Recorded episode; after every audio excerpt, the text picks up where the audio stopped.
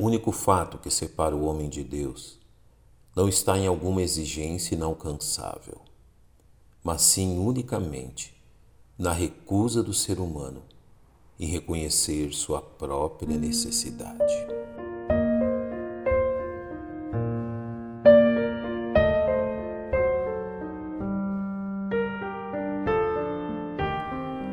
O uso e significado da palavra aprisco. O atento leitor das Sagradas Escrituras encontrará em ambos os testamentos o uso da palavra aprisco que inicialmente serviu para designar um pátio aberto em frente às casas no Oriente, vindo depois assumir a designação de um cercado ao ar livre. Era comum no antigo Israel os apriscos serem cercados por um muro de pedras a fim de protegê-los, sendo algumas vezes também acompanhado pela construção de uma torre, de onde toda a área podia ser observada. Era desejável que o aprisco fosse construído próximo a uma fonte de água, de forma a facilitar o acesso dos animais. Porém, é no uso figurado da palavra aprisco que encontramos lições preciosas à nossa vida espiritual, uma vez que a metáfora dos filhos de Deus como ovelhas ocupa tanto a linguagem do Velho como do Novo Testamento. O profeta Jeremias é um dos que se utilizam da figura de um aprisco, a fim de revelar a ação de Deus para com seu povo.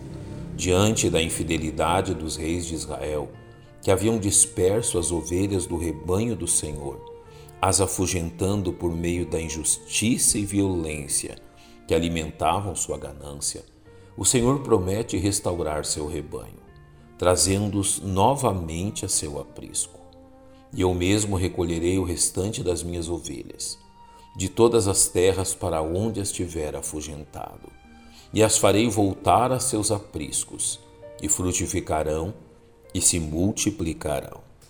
O profeta Ezequiel se utiliza da mesma figura a fim de descrever os males causados à nação de Israel por líderes corruptos que haviam abandonado e disperso as ovelhas do Senhor que então promete buscar e livrar suas ovelhas, fazendo-as retornar às bênçãos de seus apriscos.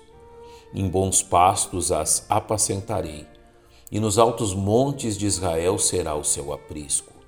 Ali se deitarão num bom redil, e pastarão em pastos gordos nos montes de Israel.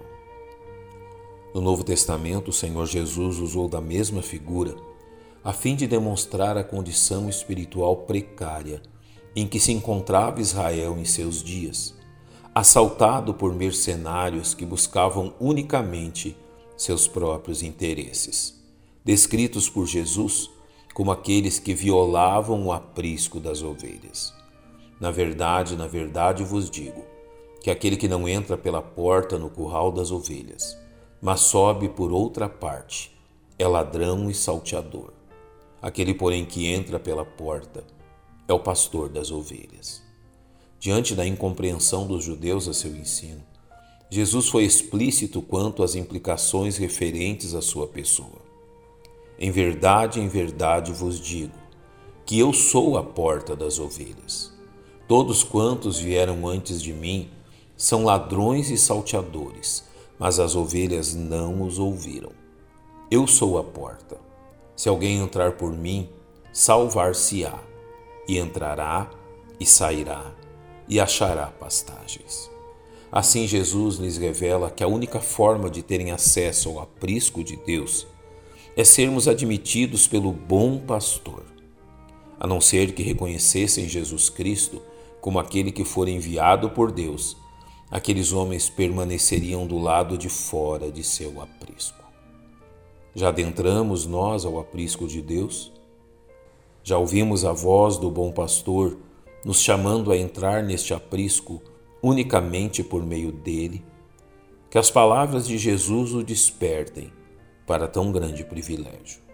Ainda tenho outras ovelhas que não são deste aprisco também me convém agregar estas, e elas ouvirão a minha voz, e haverá um rebanho e um pastor.